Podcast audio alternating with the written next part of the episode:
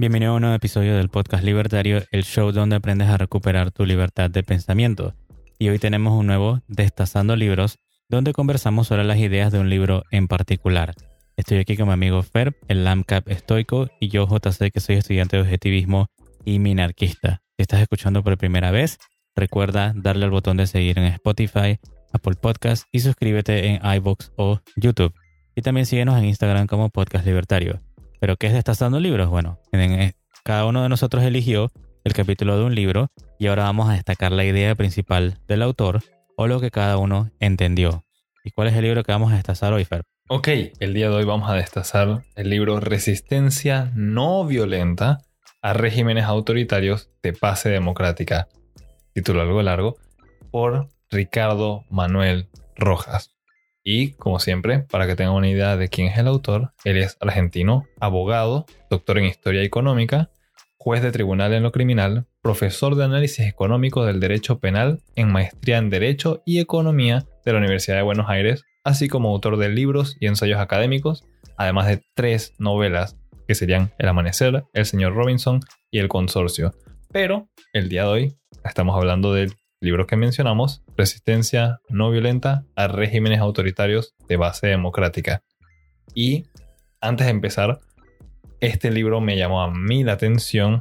Bueno, fue JC quien lo encontró, pero a mí me llamó bastante la atención porque presenta soluciones prácticas, reales y pacíficas, así como indica su título, no violentas, para luchar contra gobiernos que, en especial para mí como anarcocapitalista, son un verdadero enemigo de la libertad.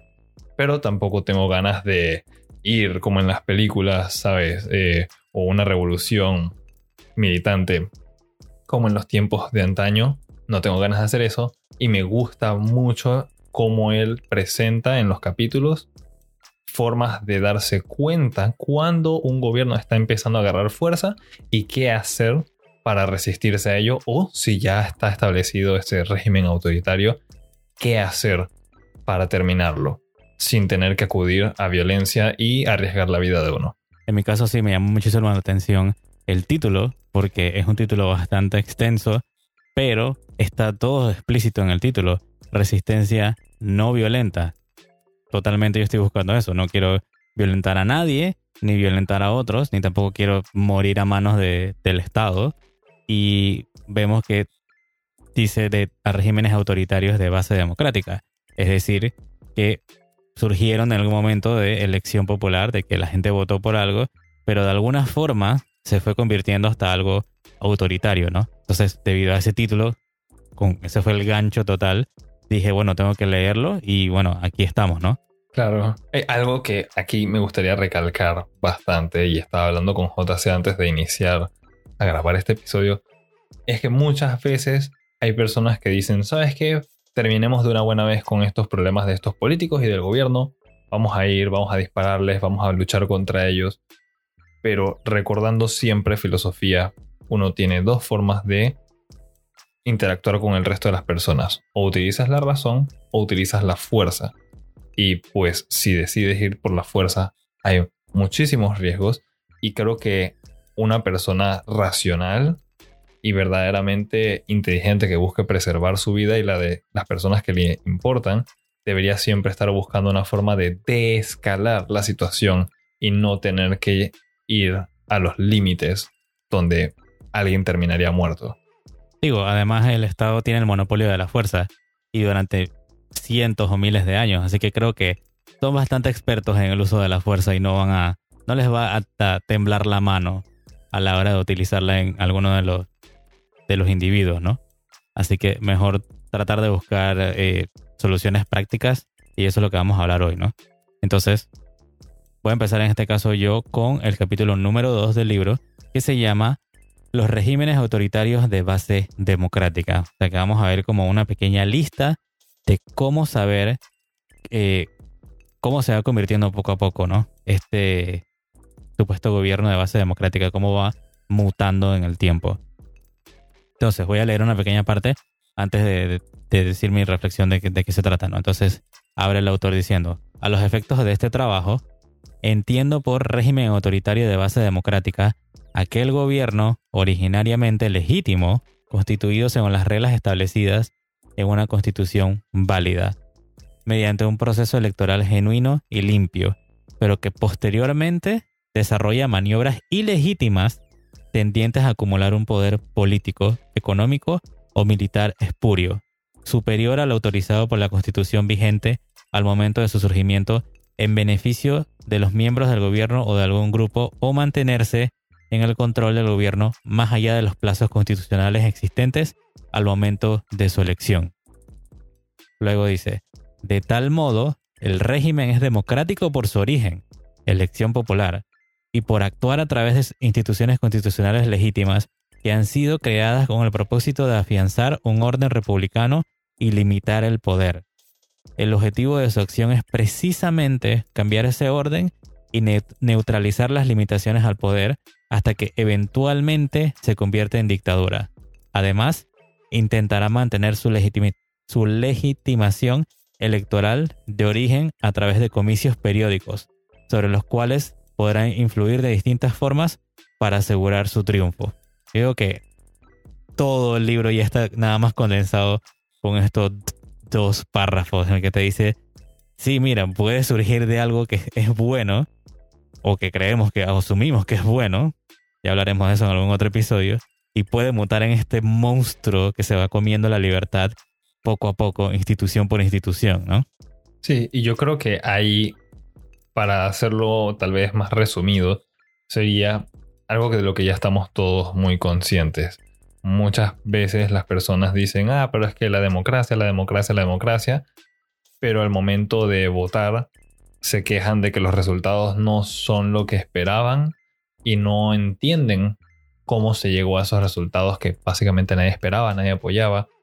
Y no es ningún secreto de que alrededor del mundo siempre se ha hecho trampa al momento de contar cosas como votos o tomar decisiones políticas, porque hay muchísimas influencias y muchísima manipulación. Y básicamente a eso se refiere esta parte. No importa que se, haya, se hagan llamar democráticos. De nuevo, esa es la pantalla de humo. La cosa es que todos estamos muy conscientes.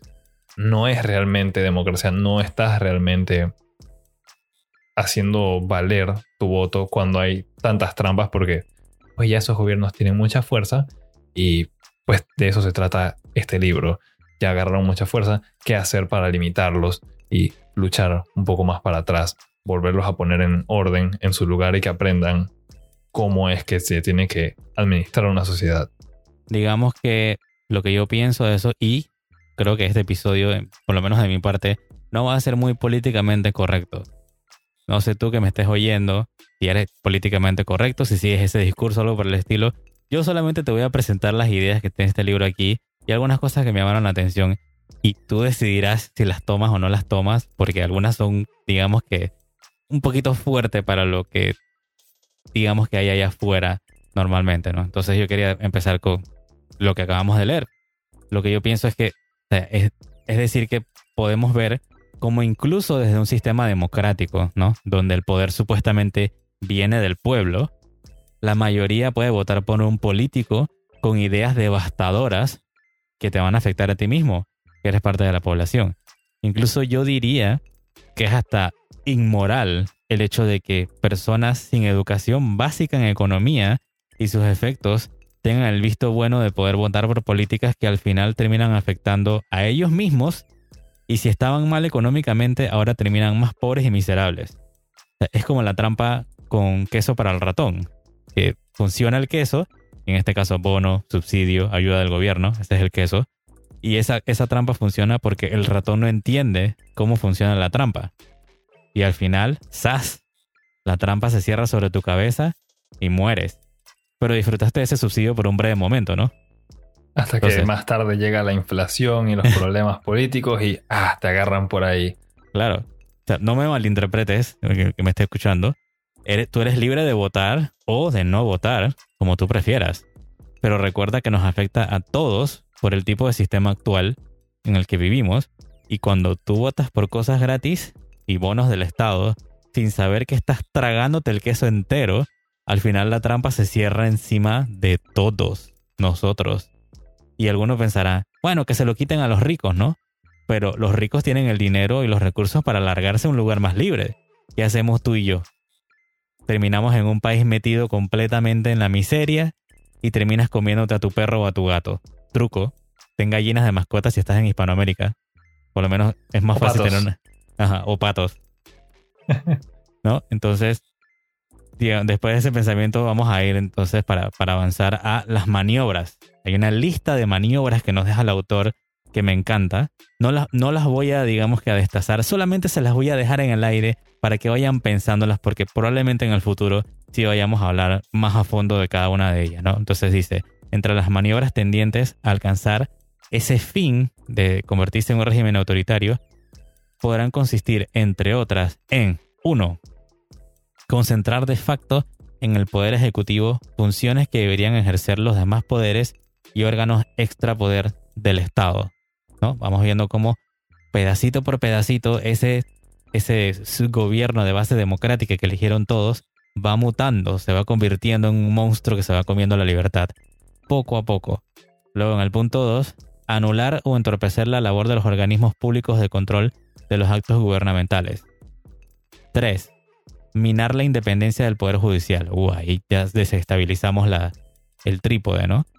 4. Producir modificaciones constitucionales y legales tendientes a eliminar cualquier traba que impida la acumulación de funciones y poder administrativo, político o económico, así como la reelección indefinida del gobernante o el acceso al gobierno de sus familiares directos. 5. Asumir el manejo total de los recursos económicos del Estado, desviándolos hacia la construcción del propio poder político y económico del grupo gobernante. A esa parte te debe encantar a ti, Fer, la parte económica, ¿no? 6. Eliminar la oposición política mediante maniobras económicas, políticas, etc. 7. Generar la dependencia económica hacia el gobierno central por parte de las administraciones municipales y provinciales. No creen en la descentralización. Ellos quieren todo el poder central.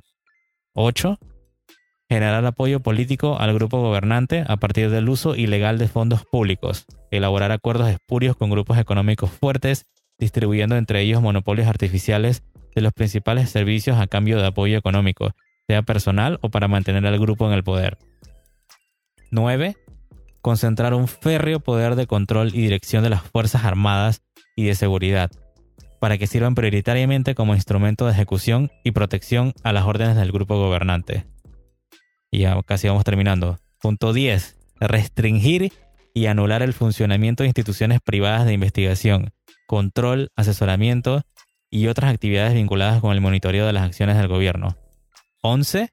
Restringir fuertemente la libertad de expresión, manifestación pública, el acceso a redes sociales, las formas de petición a las autoridades todo otro mecanismo de oposición o control ciudadano al gobierno.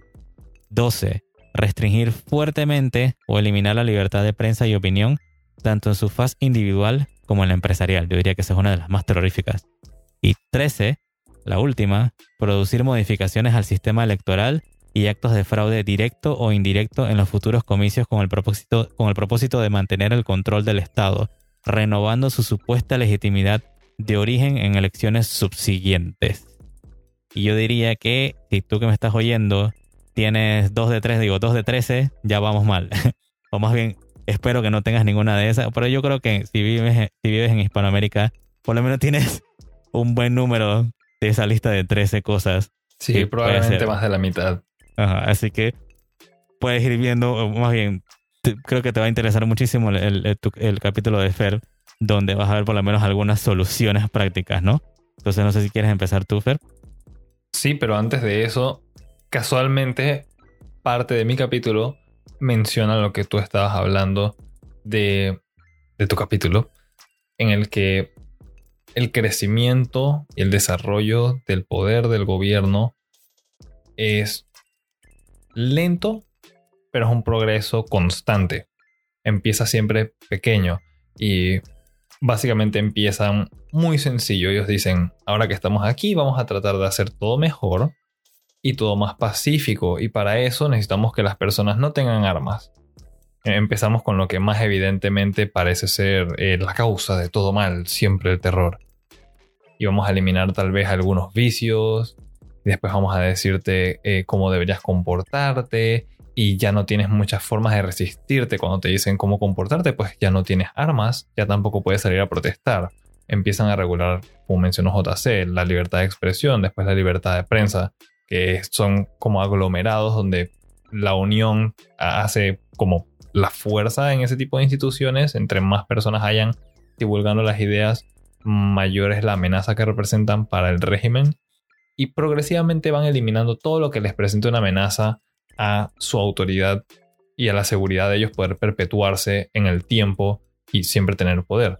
Y para ello el autor menciona la comparación de que el asunto del gobierno es como el experimento de la, rana en la olla de agua hirviendo. Si el agua está hirviendo y se deja caer la rana directamente en esa agua burbujeante, pues la rana se da cuenta, le duele, salta y pues se crea un pánico. Y obviamente empezaría a luchar automáticamente. Aquí la rana serían todos los ciudadanos y el agua hirviendo pues las medidas de el gobierno y el gobierno pues la mano que te agarró a ti como rana y te trató de introducir ahí para maltratarte. Como ellos conocen eso, pues de nuevo tratan de ir poco a poco. Y esto es algo no de un par de años, no de unas cuantas décadas, es de cientos de años. Cuando se establecen los países, dicen, ah, nos independizamos, empieza todo bien, siempre hablan de lo fantástico que es la libertad y la independencia, y eso está muy bien, eso es lo que todos buscamos. El asunto es que siempre hay alguien que entonces empieza a hacer crecer y repetir el ciclo de buscar poder y control sobre el resto de la población. ¿Cómo lograr eso? Pues pones a la rana en ese ambiente cómodo, un agua algo tibia, bien fresca, bien linda, limpia, y le va subiendo un poquito al fuego poco a poco. Y cuando ya tú, pequeña ranita, te das cuenta de que el calor es demasiado y te está haciendo daño, pues ya es demasiado tarde. O bueno, esperemos que no sea demasiado tarde. Y lo más probable es que ya te están poniendo una tapa encima de la olla para que no puedas escapar. Y lo que queremos entonces evitar es tener que llegar a esos niveles en los que pues estarías luchando por tu vida con tu vida. Y de eso se trata el capítulo mío, mi capítulo. bueno, el que yo elegí, el capítulo 3 no es mío, es del autor. Y se llama entonces Criterios para elaborar una estrategia frente a gobiernos autoritarios de base democrática. De nuevo, un título algo largo, pero explica muy bien a qué es lo que se refiere. Y puntualmente va diciendo en qué cosas uno debería fijarse y la mentalidad, no es tanto la solución práctica puntual como en los otros capítulos, pero es la introducción a la mentalidad que uno debería tener. Y a mí me gusta mucho cómo lo empieza. Yo creo que empezó excelentemente este capítulo cuando lo inicia con una cita y dice, resuelve no servir más y serás inmediatamente libre. No digo que levantes tu mano contra el tirano para derribarlo, sino simplemente que no le apoyes más. Luego verás cómo, igual que un gran coloso cuyo pedestal ha desaparecido, cae por su propio peso y se rompe en pedazos. Esa cita es de... Y en buen panameño voy a machetear esto. Eh, para los que no son de Panamá y nos escuchan, pues básicamente voy a destruir la pronunciación. Esto lo voy a hacer muy incorrectamente, seguro. Etienne de la Espero haber pronunciado eso bien. Eh, Salud. No me vayan a matar. Pero yo creo que esa, esa pequeña cita condensa exactamente lo que yo siempre he estado buscando y lo que yo siempre he estado pensando y es mi mentalidad, no tienen que compartirla, claro, pero la recomiendo muchísimo si gustan buscar alternativas pacíficas antes de irse a buscar las armas y ir a tomarse las calles y derramar sangre. ¿Por qué? Básicamente ahí nos está diciendo de que no tiene que ser una resistencia, recordemos como el libro se llama, no tiene que ser una resistencia violenta, conflictiva, de vamos a agarrar armas, vamos a agarrar explosivos, actos terroristas, vamos a quemar cosas en la calle. No, no, no. Todas estas cosas son de zurdito. Y aquí no somos zurditos, aquí utilizamos la razón porque creemos en la libertad. Y las personas que creen en la libertad y usan la razón tratan de desescalar la situación primero y luego, si es necesario, usar la violencia, no al revés. Entonces, ¿qué nos está tratando de decir? Y está buscando primero formas de no apoyar ese gobierno autoritario. Para mí, mi enfoque, y tal vez tengo el sesgo porque me gusta la economía y soy financista, es dejar de pues financiarlo. Si no tiene recursos, ¿cómo va a seguir teniendo fuerza? ¿Cómo va a seguir manteniendo sus tropas? ¿Cómo va a seguir manteniendo regulaciones? ¿Y cómo va a seguir haciendo leyes? Y más aún, ¿cómo van a seguir ellos mismos alimentándose estando en el poder si les deja de llegar dinero? Entonces, el primer curso de acción es buscar cómo dejar de apoyar a tu gobierno autoritario de tu localidad. Estoy seguro que tienes uno, en especial si estás en Hispanoamérica.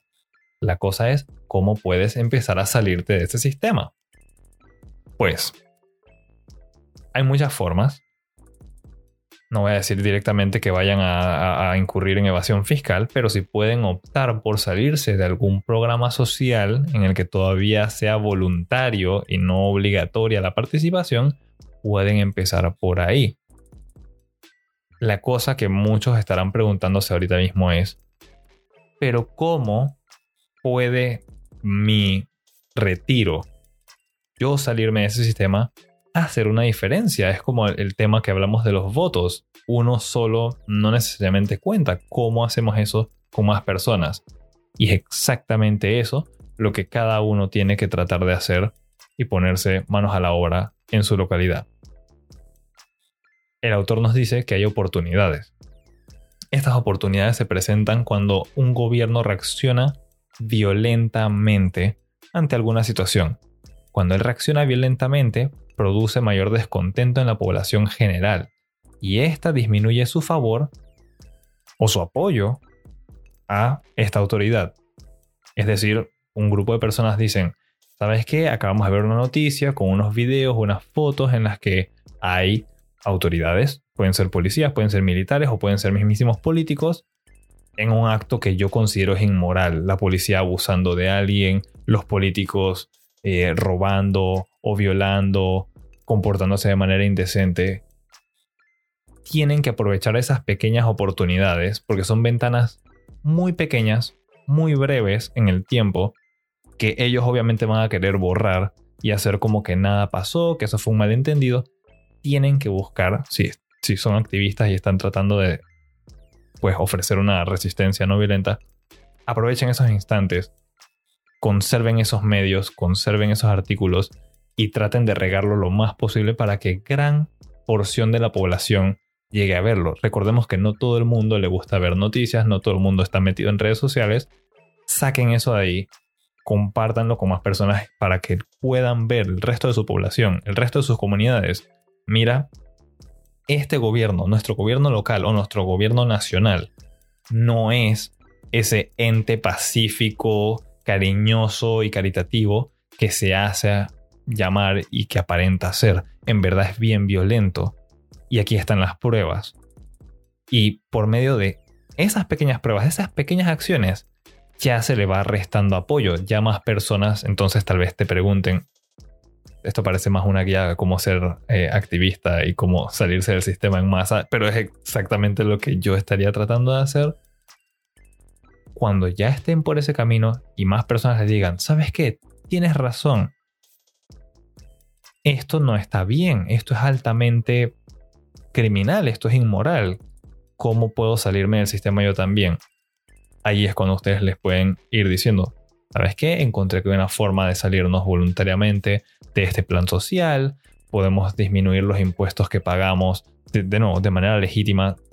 Traten de evitar problema con la autoridad a toda costa hasta que ya pues no tengan alternativas, siempre empezando con la forma más pacífica y sencilla. Sumen personas a su causa, sumen personas a esa mentalidad de vamos a ser libres, vamos a ser independientes y no vayamos a financiar a estas entidades del gobierno que pues causan un montón de problemas y son tiránicas y son criminales. A esto cita el autor, a otro autor llamado Gene Sharp, que dice que esto es jiu-jitsu político. para referirse a este tipo de estrategias de resistencia no violenta. De nuevo, son cosas fáciles. Una foto, un video, unas palabras, distribuirlas, divulgarlos para que más personas se enteren de cuáles son los verdaderos colores de tu gobierno local tirano. ¿Y cómo podemos entonces hacer crecer estos grupos? ¿Cómo podemos entonces después llegar a más personas? Pues mi experiencia personal es que los grupos de pensamiento funcionan y son más prácticos que ir a hacer protesta. No en todo momento, en todo lugar, en toda situación funcionan. Tristemente en los que yo he estado, pues dejaron de existir. Pero si lo logran hacer exitosamente, buscar grupos de pensamiento donde más personas discutan sobre estos temas de importancia, importancia para, para ti, recordando de, dónde proviene el valor de las cosas y todo eso, subjetivo, si tú valoras eso, tú crees que hay que hacer algo, pues excelente, tú, tú eres quien decide qué problema vas a atacar, cuánta importancia le vas a dar. Busca otras personas que piensen como tú, y traten de buscar soluciones específicas a sus problemas específicos. No se queden, y este es el problema de muchos grupos de, pensamiento y activismo, solo saben quejarse. La queja no es una resistencia, la queja no es tomar acción. La queja es el primer paso, es aceptar que hay un problema y reconocerlo. Pero hay más pasos para solucionar un problema después de haberlo reconocido y quejarse, intenten buscar soluciones específicas que, bueno, también a futuro vamos a ir hablando en otros episodios de cuáles son esas soluciones a ciertos problemas específicos. Hay, prácticamente hay formulitas que uno puede simplemente seguir, pero de nuevo, por cuestiones de no acapararnos todo el día tratando de hacer un episodio denso en el que vas a tener la solución a todos los problemas políticos, vamos a ir poco a poco. Y así ustedes también siguen entretenidos escuchando otros episodios, claro. Y bueno, el objetivo de todo esto, ¿qué es? ¿Por qué salirme y dejar de financiar al gobierno? ¿Por qué empezar a hablar de las cosas que nadie más quiere hablar? ¿Por qué? Y lo mencionamos al inicio del episodio también. ¿Por qué no simplemente agarramos escopetas como muchas personas piensan agarramos escopetas, un par de bombas caseras, una molotov, así como haría un pequeño zurdito y prendemos unas calles, prendemos un carro de policía, prendemos la asamblea, le disparamos a un par de policías y un par de políticos y se acaba el problema. No. Al igual que Marx, en teoría suena bonito, en la práctica es una basura total. Hay que recordar que siempre quienes suelen tener el monopolio de la violencia son los gobiernos. Ellos tienen las mismas armas que tú y muchas más. Nunca he escuchado de un civil que tenga un tanque totalmente operativo o un avión de combate totalmente funcional con una pista de aterrizaje o si te vas a un país mucho más grande, tienes un vecino tuyo o tú junto con alguien más, un, no sé, un barco carguero, tú tienes forma de luchar en un nivel igual al gobierno que tiene tanto armamento. ¿Y por qué tiene tanto armamento? Porque a eso se dedican, ellos son el monopolio de la fuerza.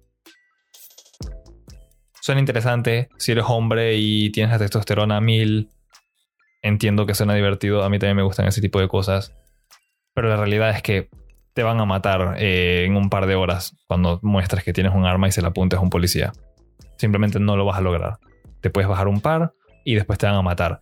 Y adivina, de nada sirves si estás muerto y no ayudaste a nadie y dejaste a tu familia y a tus amigos totalmente solos. Esa no es la idea. Hay que evitar el conflicto armado a toda costa. Ese tiene que ser el último recurso. Siempre. Recordemos, de escalar la situación no somos zurditos, somos seres racionales. Nosotros aquí creemos en la paz. Hasta que seamos provocados y, bueno, si estás contra eh, una pared y un lugar duro, pues adelante, saca todo lo que tengas, reviéntalos. Pero hasta entonces, buscar soluciones pacíficas. Y, pues, de nuevo, es esta línea de pensamiento y búsqueda de soluciones prácticas, pacíficas, pero aún así diría yo que increíblemente fuertes, van a dejar como una base de lo que puede estar viniendo en episodios futuros, que estoy seguro que a muchas personas que les gustan las ideas de activismo y de tomar acción y de crear cosas físicas o de crear relaciones y de, de nuevo hacer activismo, compartir ideas, les van a agradar muchísimo. Vamos a hablar de cómo de no dejar de financiar al gobierno, cómo bueno, eh, cosas que tengan que ver con armamento, defensa personal, obviamente eso no lo podemos enseñar nosotros, pero una guía de lo que hemos llegado a conocer y progresivamente vamos aprendiendo con el tiempo para compartirlo con ustedes también. Bueno, lo que yo diría que voy cerrando mi capítulo era como cierra mi capítulo, para dejarles como la, la última idea, es donde nos habla y bueno, voy a leer nada más el párrafo final donde dice después de todo esto que hemos hablado, ¿no? Ya cuando está el régimen autoritario, este poder ilegítimo podrá ser utilizado por el régimen para que sus integrantes y asociados se enriquezcan ilegalmente, para que permanezcan al control del gobierno más allá de los tiempos estipulados por la Constitución, vigente del momento de su designación, para realizar acciones políticas y administrativas no autorizadas por la ley, para favorecer a ciertos grupos económicos amigos, etc. Normalmente, la transformación de un gobierno legítimo en autoritario no ocurre abruptamente, sino que es el resultado de una serie de acciones que se adoptan en distintas áreas, en ocasiones de manera reservada o apenas perceptible para la gente, ¿no? Recordando a la rana en la, en la olla. En la medida en que alguna de esas acciones resultan exitosas, los anticuerpos que la República elabora contra la concentración de poder se van debilitando, lo que facilita la adopción de nuevas medidas similares, hasta que el set completo de transformación es implementado y el gobierno originalmente constitucional y republicano deviene en dictadura. El momento en el cual podrá considerarse que el gobierno legítimo se ha vuelto autoritario será cuando los intereses del Estado, encarnados por el gobierno, sean considerados superiores a los de los habitantes y los derechos de estos últimos comiencen a ser violados en nombre de aquellos intereses. Ahí lo ha dejado todo ya condensado de qué es lo que va a terminar, cómo va a mutar en este monstruo que se come la libertad, ¿no? Entonces, yo como dije y como hemos hablado, no me gusta la queja, yo creo que ya nos quejamos mucho, hay muchos canales de YouTube, muchos otros contenidos donde te puedes ir a quejar con todos los demás y hacer un círculo masturbatorio de queja. A mí no me gusta eso. Me parece terrible pérdida de tiempo. El, lo más importante que tenemos, el, el mayor valor que tenemos es el tiempo, es lo más valioso que hay. No se puede crear más tiempo. Entonces hay que buscar la forma de ser más libres. Entonces, soluciones, como hemos hablado aquí, edúcate. No te preocupes por los demás por ahora. Lee buenos libros. Al final tu educación te debe llevar a ser capaz de transmitir tus ideas de forma clara y concisa mediante el discurso y las palabras. Es algo que, digamos que a mí me costó muchísimo llegar hasta, eh, hasta este momento donde puedo divulgar las ideas de la libertad, los valores, mis valores a los demás para ti que me estás escuchando. ¿No sabes por dónde empezar? Bueno, entonces escucha nuestros episodios de, podcast de Destazando Libros. Puedes elegir algún libro de ahí. La ley de Frederick Bastia, Economía en una lección. Hay diferentes títulos que puedes empezar por algo. Por la ley, por la parte filosófica, por la parte de, económica. O sea, tenemos de todo. Así entonces tendrás esa idea general de los temas del libro que toquemos en ese episodio, ¿no? ¿No te gusta leer? Bueno, te va a ir mal en la vida, pero allá tú, te lo voy avisando desde ya. Entonces mira videos de YouTube, busca resúmenes de los libros, lee artículos, puedes entrar en podcastlibertario.com, ahí tenemos también artículos que Fer va a postear muchos más de ahora en adelante. O sea que al final es decir, busca soluciones, busca educarte información. Ya sabemos que el gobierno hace todo mal y no cuidan tus derechos individuales. Y en este podcast libertario no queremos dedicarnos a tirar tierra al gobierno, ellos ya lo hacen por sí mismos, en verdad. lo que queremos es que encuentres las soluciones para tener una vida próspera y seas capaz de buscar tu propia felicidad, que ese debería ser tu propósito. Y yo pienso que primero se empieza teniendo la curiosidad de hacer buenas preguntas para ver dónde te llevan las respuestas. Un consejo que te daría yo, hazte estas tres preguntas siempre. Uno, ¿qué puedo hacer? Dos, ¿qué puedo leer? Y tres, ¿a quién le puedo preguntar? Haz buenas preguntas. ¿Cómo puedo salir de la pobreza? ¿Para qué sirven las leyes? ¿Por qué mi salario ya no compra la misma cantidad de alimentos que antes? la búsqueda de esas respuestas te llevarán al primer paso a recuperar tu libertad de pensamiento, que es el objetivo del podcast libertario. Y si ya tienes conocimiento sobre los valores de la libertad y todas estas, estas ideas, entonces ayuda a otros a empezar.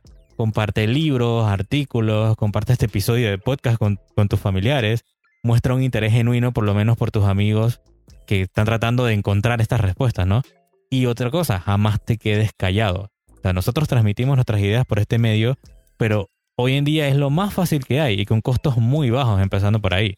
Si quieres comenzar con un proyecto de comunicación en un formato sencillo de audio, como este podcast, por ejemplo, este show online, también puedes contactarnos a nosotros. Puedes entrar en podcastlibertario.com a la sección de contacto o nos puedes enviar un email a nosotros en info podcastlibertario.com si quieres empezar por algún lugar o si quieres un consejo de cómo hacer un show parecido donde muestres tus valores o transmitas tus ideas, ¿no?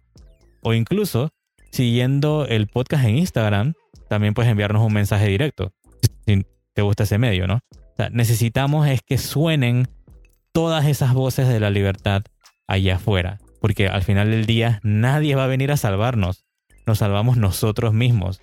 Es el mejor momento para estar vivos y divulgar la libertad, en verdad. Y si al final de todo este discurso que te he dado, todavía no te atreves y tienes dudas a pesar de que ya sabes todo esto, entonces te dejo con una pregunta. ¿Cuánto valen tus ideas para ti?